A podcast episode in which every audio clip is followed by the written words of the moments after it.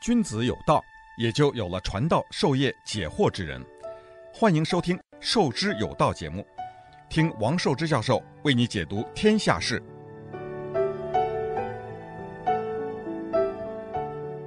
欢迎大家来到呃我们的这个节目啊！从今天开始呢，我是想透过一个人去讲讲迪士尼这个这些年的发展。那这个人呢，就是罗伯特·埃格。Robert Iger，Iger 是 I-G-E-R。Robert Iger 呢，最近出了一本自传啊，这本自传叫做《医生的历程》。医生的历程叫英文的翻译叫做《The Ride of a Lifetime》啊，它但是有一个副标题叫《Lessons Learned from Fifteen Years as CEO of Walt Disney Company》。这个这本书呢，在在中国也有这个中文的翻译的出版，就译成了《医生的旅程》。迪士尼 CEO 自述批量打造超级 IP 的经营哲学，这个中文翻译肯定是是乱来，因为它这里面根本就没有讲到什么自序批量打造超级 IP 的经营哲学，完全没有这个。它的英文原文叫做 Lessons Learned from Fifteen Years as CEO of Walt Disney Company，那直译就是担任十五年的迪士尼的这个总监的我所得到的教训。大概就是这么一个题目，那我们就看看中文翻译可以走多远。呃，这个人呢，我注意了很多年了，因为我一直是对迪士尼很感兴趣，因为迪士尼是我们娱乐设计的一个一个 trademark，就是一个一个商标啊、呃。因为大家都非常注意迪士尼，迪士尼这些年，呃，十多年来在 Eber Eber 在他的。这个埃博的手上是有极大的发展啊！大家知道兼并了很多很多的公司，像这个呃做电脑动画的这个这些集团呐、卢卡斯的公司啊啊，最重要就是这个漫威啊，都是被迪士尼呢兼并了，也不能说兼并啊，就是融合了。所以这是一个非常非常大的一个集团。我记得很多很多年以前，我当时还在。这个 Art Center 给学生上这个呃一门课，这个门课叫做 Introduction of Entertainment Design，就叫做娱乐设计导论。那那门课的我的一个很关键的一个题目呢，就是讲这个迪士尼的历史。我大概有一节课三个钟头是讲迪士尼，不过我讲的那段呢，主要是 Walt Disney，就是沃尔特·迪士尼先生怎么样从一九二几年把迪士尼成立起来，推出了他的三只小猪啊。啊，然后突突出推出了他的 Mickey Mouse 啊，米奇毛鼠、米奇老鼠啊，然后啊，一直到这一九三六年完成了这个他的第一部这个 Snow White 这个白雪公主和七个小矮人呐，然后按照每一年一部这个呃长片的这个方式，这个在过去的几十年做了这么多事情，到了一九五十年代啊，开始策划做迪士尼乐园啊，开始做衍生。产品到六十年代初期，啊、做迪士尼频道的电视啊，然后把迪士尼慢慢的做成了一个娱乐设计的一个巨人啊，在世界上，在全球是没有人能够跟他比的。就是迪士尼所创造的形象，迪士尼经营的范围，迪士尼打造的电影的数量都非常多。所以呢，我当时那堂课讲的主要是讲到 Walt Disney。但大家知道，Walt Disney 呢，由于肺癌啊，他抽烟很厉害，在一九六六年呢，就突然间去世了。他去世留下了很多他的遗憾啊，其中一个遗憾就是他当时已经在 Florida 的 Orlando 就买了一块很大的地啊，准备在那里做一个大的迪士尼的世界啊。后来那个就变成了他的 Epcot Center，叫 Epcot 中心啊，就是变成一个城，在旁边呢还搞这个住宅区的开发啊，叫 Celebration City。这样做了一大片。你现在到这个佛罗里达北部的那个沼泽的很多的那个 Orlando County 呢，你到那里去，你看那一片都是迪士尼的啊，并且做的是美轮美奂，做的也非常的好。那么，所以呢，我就呃，对 Walt Disney 非常非常的注注意。那因为他呃，一个就是个人兴趣了，因为我喜欢看迪士尼的电影，也喜欢看这个迪士尼的。这个各种各样的这这样的娱乐的形象，你看我小很小很小的时候就开始学画这个米老鼠啊，大概就是整个就是这么一个过程，所以呢，对迪士尼的兴趣呢是非常大的。那么第二个呢，就是由于我呃开始呃讲这个娱乐设计的过程。那么从呃娱乐设计过程的发展来说呢，迪士尼是不跳不开的。那有些人说这个日本的这宫崎骏的这个吉卜力啊，这个动画公司那是必讲不可。那我觉得吉卜力虽然是有一代的辉煌，但是和迪士尼比较呢，那是差很多。迪士尼是一个全球最大的一个集团，所以呢，我觉得这个迪士尼呢，这个我讲句话就是从公从私啊，也就是无论如何是因为我的公事或者是我的私人的兴趣，我呢都觉得我应该是讲这个迪士尼。但迪士尼呢前后呢是应该说有。有四五段的这个历史，我我严格的讲，第一段就是 Walt Disney，就是迪士尼，他开始自创造这个公司到一九六六年，这个这是他的第一段的过程，因为那一段的过程是迪士尼奠定了他的世界品牌的基础，米老鼠全世界大家都在都在注意到，那么这是第一段。但是到一九六六年，这个 Walt Disney 突然间去世以后呢，迪士尼呢是有一个非常呃下坡的一个时候，也就是从六六年到呃差不多到七十年代，这个迪士尼是处在一个是比较比较困难的年代。迪士尼去世的时候，当时当然迪士尼公司还是。采取每一年出一部动画长片的这个做法，但是呢，它整体来说，迪士尼它少了这个灵魂，就是 Walt Disney，呃，他没有没有能够这个能够留下这个接班人，因为他并没有想他自己会去世这么快。他去世的那个前一年，他还呃参加了一个滑雪圣地的一个工程。呃，他还选择了我们洛杉矶北部的一块地方，在瓦伦西亚，在那个地方选择了要建造一个迪士尼的艺术学院，那个学院叫加利福尼亚艺术学院 （California Institute of Arts）。所以他当时并没有安排接班人。那他的接班人当然说，在做动画的情况之下呢，那就是主要的就是一群呃做动画的，我们叫迪士尼的。呃呃，九个老人啊，就是好像是八个是九个，我忘记了。那都是做动画的，但是那些那些人呢，他并不能够帮助 Walt Disney 这个企业去能够度过这个难关。呃，也就是说，因为他们并不是企业的这个总管，他们只是做动画的这些人，所以呢，这个迪士尼在那一段时间里面呢，是一个很动荡的。那么，然后呢，这个迪士尼走完了这个难关以后，那个，所以呢，这个呃，就进入了一个新的一个时期了。这个新的时期，这是因为迪士尼任命了新的一个总管啊。这个新的总管呢，这个非常能干。这个新的总管，我们在未来节目里面一定会讲到他，因为这个新的总管呢，就把迪士尼呢就就推了回来。呃，出现了一系列的非常重要的迪士尼的这个长篇的手绘的动画的这个这个剧啊，包括这个什么阿拉丁啊，呃，这等等一系列了，就是我们说的八十年代、九十年代啊，呃，到差不多零零年代，大概有有三十年。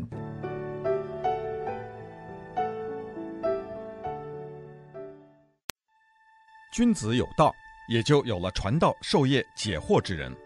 欢迎收听《授之有道》节目，听王寿之教授为你解读天下事。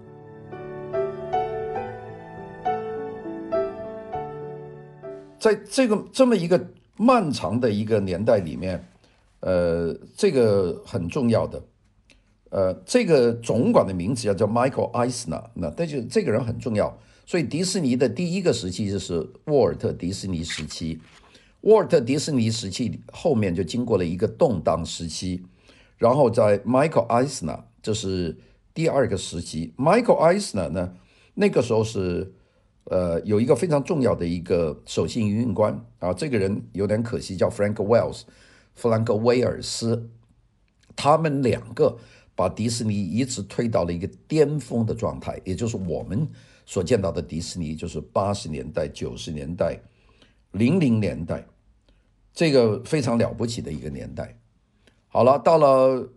Michael Eisner，当然有很多非议，有很多人说这个人有这个独裁，什么都不用说了。但 Michael Eisner 是完成了沃特迪士尼的要把迪士尼的娱乐变成一个全球的 empire，一个帝国的这么一个梦想。这是一个非常伟大的一个事情，但这件事情呢，做到 Michael Eisner，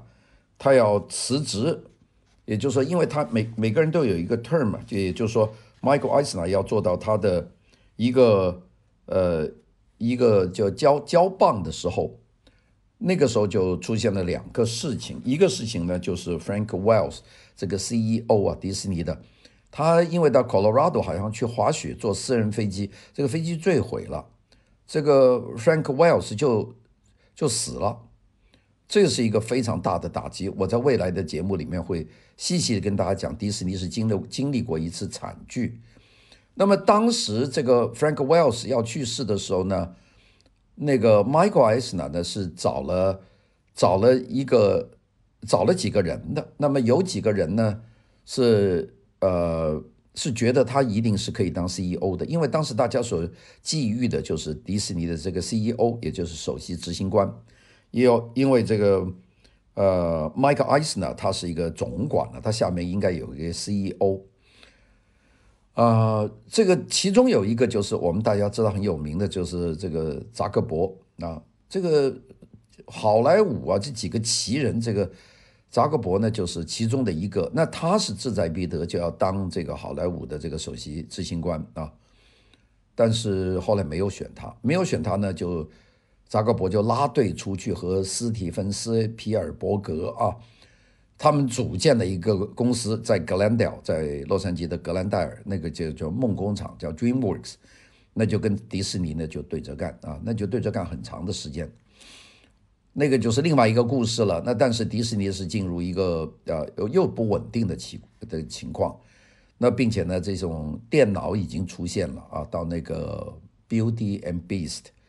就是怪兽与美女的那部电视剧出来的时候，迪士尼呢就在里面呢就是用了一部分的电脑的技术。但是在这个时候呢，这个迪士尼是比较顽固的，拒绝用这个电脑。所以我们知道，北加州有一家是属于卢卡斯的，叫皮克斯 （Pixar Studio） 啊。皮克斯公司呢，这个 John Lester 他们一群人在那边就做电脑，他们做出做出了这个《玩具总动员》一二三，做出了很多的总动员，那是非常成功。那电脑的，就是这个电脑的动呃动画，看来呢就压倒了迪士尼的手绘的动画。呃，梦工厂呢是想走一条比较更加艺术的手绘的路线，做了埃及王子啊等等。所以当时，呃，在这个 Michael Eisner 时期，这个就由于他的一些决定，使得这个迪士尼就分裂成，就是这个动画界分裂成三块，一个就是皮克斯做动画的，一个就是梦工厂，就扎克伯，第三个呢就是迪士尼自己的传统的动画，这三块。呃，一个一个在我们洛杉矶的靠北一点的这个这个 Burbank，一个在 Glendale，一个在北加州啊，这三个呃鼎立，那消耗了很多内在的人才。我们知道这个 John Lasseter 就是皮克斯的那个，原来在迪克迪士尼工作，因为他做了一个二十分钟的电脑动画片，居然给迪士尼公司把他开除了，所以他才投奔到那个卢卡斯名下。呃，而这个扎克伯呢，就是由于被没有被这个呃呃艾斯纳选上，所以呢自己呢就跑出去另立门户。那这就是两件事情，这两件事情呢，大家都是分道扬镳。所以当时九十年代美国的动画界虽然是表面是非常的光彩，但内部呢事实上是问题甚多啊。这就是当时的这个情况。那么这个情况呢，过了一段呢，其中呢就是这个，呃，我们今天要讲到的这一位，呃，埃格啊，这个 Robert Iger 就被选到这个迪士尼公司当 CEO，并且呢接替了这个呃呃，我们说艾斯纳。所以呢，要讲迪士尼，其实就是三阶段，就是迪士尼阶段，这个阿斯纳阶段，然后就埃伯艾格阶段，就三个阶段。那么我呢，就第二阶段呢，太多的这些争议、分分离、抗争，呃，关于那一段呢，我倒真是有一个比较长的一个文本可以跟大家讲，但是那都是过去的事了。所以呢，我就一直在想，呃，既然我现在又想做这个娱乐设计这个课程，又想把这个事情变成一个大家所关心的事，那我何不必就在做节目的时候，我们就来讲这个埃格，因为讲埃格呢，这个事情对我来说呢是顺水顺水的一件事情，因为这个条件很好。第一个，他的回忆录出现了；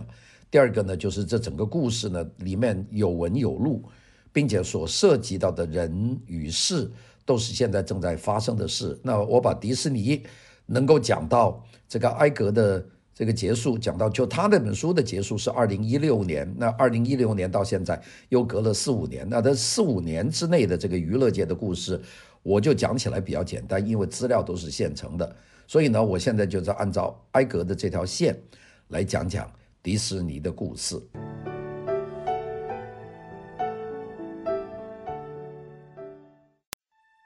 君子有道，也就有了传道授业解惑之人。欢迎收听。授之有道节目，听王寿之教授为你解读天下事。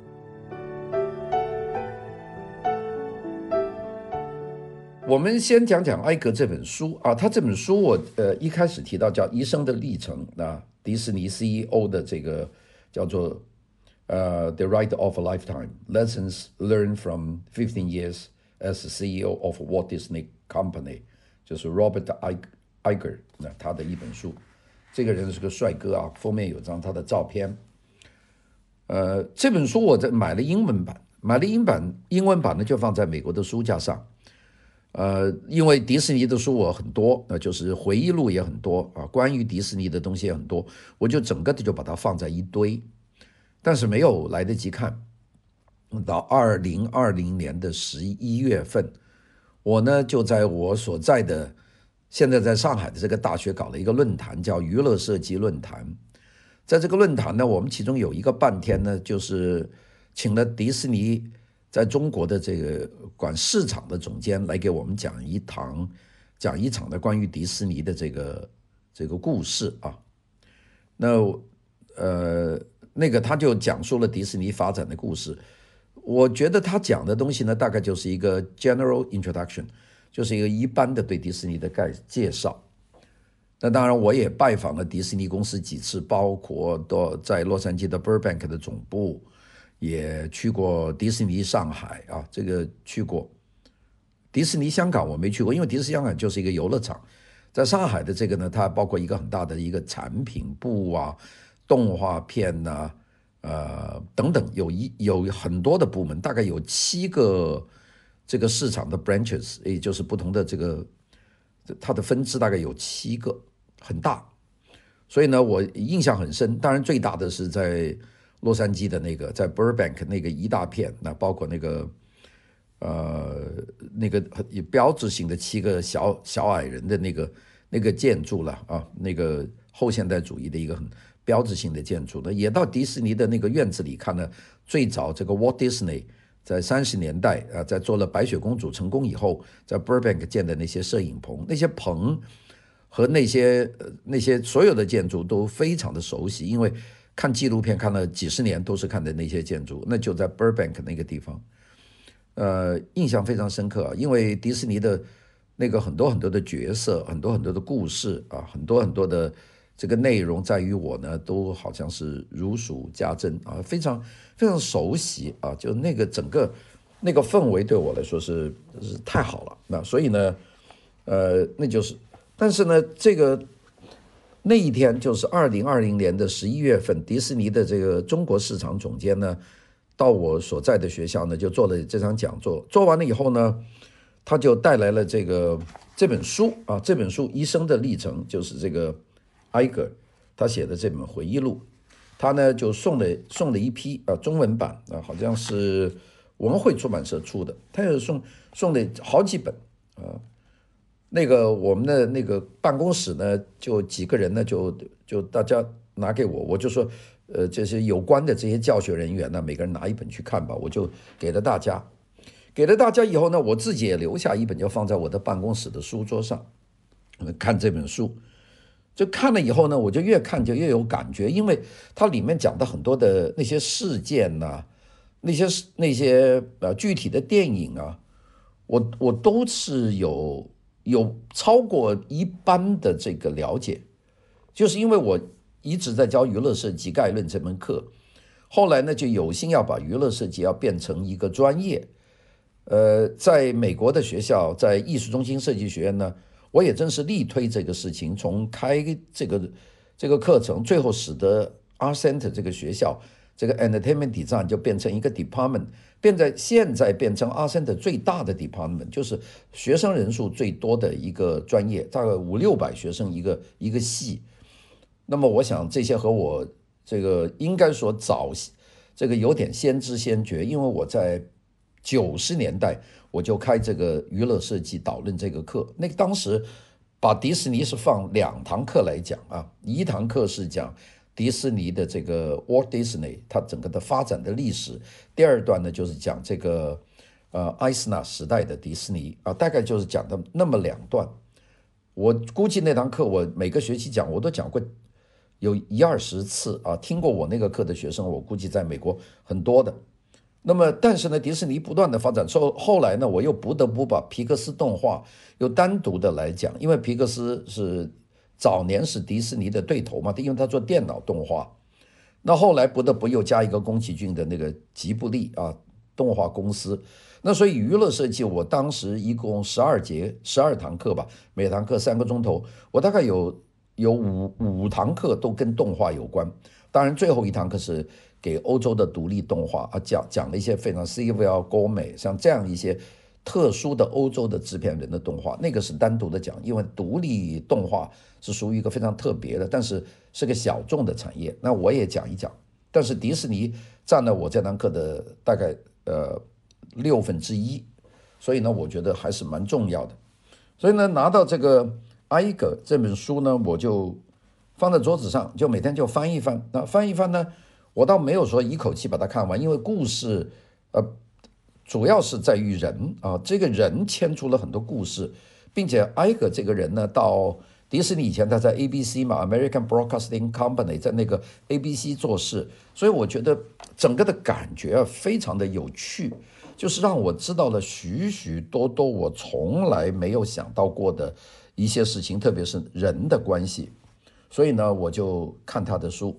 后来想一想，我何不就以他的书的线索来作为主题？那么就我所知道的娱乐设计的各个方面，包括在他的在艾格的手上，迪士尼出品的电影和他进行了几次重大的兼并啊，比方说，呃，皮克斯公司变成迪士尼公司的一个部分，还有这个米拉麦克斯啊，这个很重要，Miramax，这个牵涉了一个 Weinstein 这个。这个啊，Weinstein 是因为 Me Too 就是性性骚扰是被抓的一个最出名的人。那个，但是他的公司，他两兄弟搞的这个那个 Miramax 公司是迪士尼公司里面的一个非常重要的买电影的一个公司，一个独立的电影，呃，这个购买和分布的一个公司。Miramax 也是一个奇怪的一个公司，但是也被迪士尼收入旗下，每年给他一定钱。让这个 Weinstein 去买电影，而这个电影呢，也就挂在 Miramax，也是迪士尼公司下面，所以他又兼并了 Miramax，他又最后又兼并了这个我们说这个漫威动画，使漫威变成迪士尼旗下的一个公司，那么这些都是在艾格的手上进行的，所以我觉得这件事情，呃，太大了，这件事情谈起来就是等于一个娱乐设计的历史。就可以展现在我们的面前，所以呢，我呢从今天开始呢，就讲讲啊、迪士尼的故事啊，就从埃格的这条线索来讲。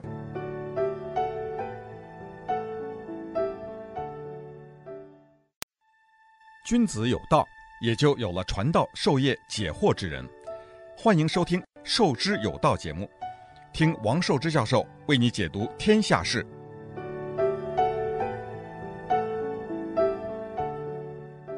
当然，我在讲的过程当中呢，如果涉及到这个艾斯纳，涉及到这个 Walt Disney 的部分，当然 Walt Disney 比较少，因为他六六年就去世了。但是如果有涉及到以前的故事呢，我会回溯过去讲一讲。但是我跟大家保证，这个节目一定非常有趣。但这个节目呢，它会很长。那个，因为它是基基本上讲的娱乐设计的这个框架。呃，艾克他讲他。他这个书在序言里面讲他，他在二零一六年的六月份是一个人生的一个非常大的一个困惑。他讲了两件事，一个呢就是他来到中国上海，就参加上海的迪士尼的剪彩，这是一件事。就迪士尼的扩张，啊、有很多人认为做了香港迪士尼以后，迪士尼就不会到一远东了啊，因为迪士尼在香港有一个迪士尼的香港，呃，在东京也有一个迪士尼的东京。那么没有必要再开一个了。没有想到迪士尼呢花了很大的一笔费用，做了一个比我们的这个洛杉矶的迪士尼大十一倍的上海迪士尼啊，在上海，那就二零一六年的六月份，这个埃格就到上海来参加这个迪士尼的剪彩，这是他开始回忆录讲的第一件事情。那第二件事情就是在这个剪彩的同时呢，这个在奥兰多的迪士尼。迪士尼中心就是我讲的 Epcot Center，当时有一个叫做 Omar Martin 这个极端分子啊，这个可能我看他的名字呢，估计就是一个伊斯兰教的信徒。这个人我没有做研究，但这个人是一个恐怖主义分子，他跑到佛罗里达的迪士尼开枪啊，就滥杀，并且据说呢，他在开枪滥杀以前呢，还遭迪士尼几次踩点。那么这个。那边有很多很多的人，并且呢，他开枪呢，打死了几十个人啊。他两把手枪，啊，一支半自动手枪，一支是半自动的冲锋枪，并且把这个枪呢藏在一个婴儿的手推车里面，那么推进入口，然后就开枪在迪士尼的周边就乱开枪打死人。那这两件事情就是埃格在他的这个回忆录一开始讲到的这个这这件事情。那我就先开始讲一讲。那个，呃，埃格来中国的次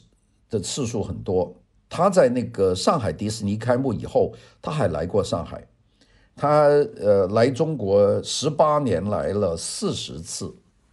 我们就从这个频繁的四十次来中国，我想我们很多华人也未必有这么多时间回中国啊。如果你住在美国的话，你最多一年回来一次，那你你。十八年里面，你最多回来十八次吧，那那就是这个数量了。就算你二十次，就算很多的了。他在十八年里面来中国来了四十次，你就可以想象，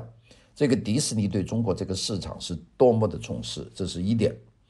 那么他在过去的半年，就是从二零一六年的年底到二零一六年的六月份，这半年他来了多少次中国呢？来了十一次，也就是说，他的来中国的四十次里面的。四分之一是半年里面跑完的，他坐他的私人飞机，可能就是一有事就跑到上海，一有事就跑到上海，因为美国要开一个上海的迪士尼。那么他来的这么频繁是干嘛呢？他主要就是要来监管上海迪士尼乐园的开园的筹备工作，因为迪士尼啊是一个品牌，他没这个迪士尼公司呢是绝对不愿意做坏，而迪士尼公司的乐园在世界上开了好几个，其中有些是亏本的，像巴黎的迪士尼。好像从来就没有赚过钱，那就是在一个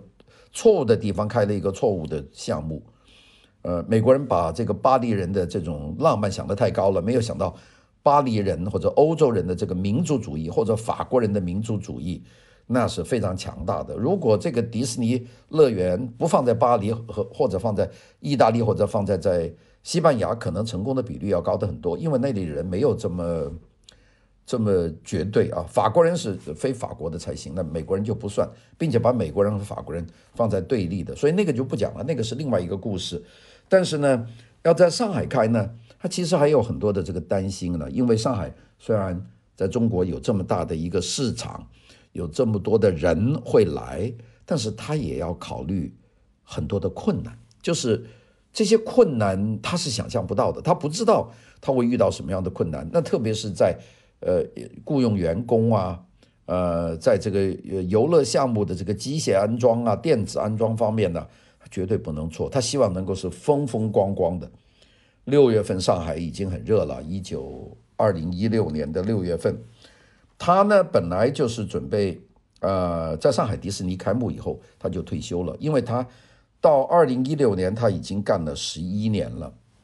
这个挨个干到现在啊，他就是超龄了，就是他已经是做够了。那么他呢认为是他上海迪士尼乐园呢是他的职业生涯中最大的成就。他说：“我选在这个时候呢能够隐退，就上海迪士尼开幕了，我就隐退是理所当然的。”那么他一直呢就是担任这个这个迪士尼的执行官，当到什么时候呢？是当到了今年呐、他超龄了这个四五年呐，他本来准备二零一六年的六月份节目以后就退休，结果节目以后退不了休，一直熬到什么时候退休呢？是熬到了二零二零年的二月二十五号才卸任这个首席执行官，但是他还现在公司的董事长。那么这个二零一六年的六月呢，就变成一个里程碑，因为出现了有这么大的一件事情。那么这件事情对他来说是很深远的。上海迪士尼的开幕，还有佛罗里达迪士尼出了一件这么大的事啊。那么我们呢，下面呢就会顺着他的这个脉络和大家讲这个埃格讲迪士尼的故事。好，谢谢大家的收听。那么我们呢，这个明天呢接着再讲。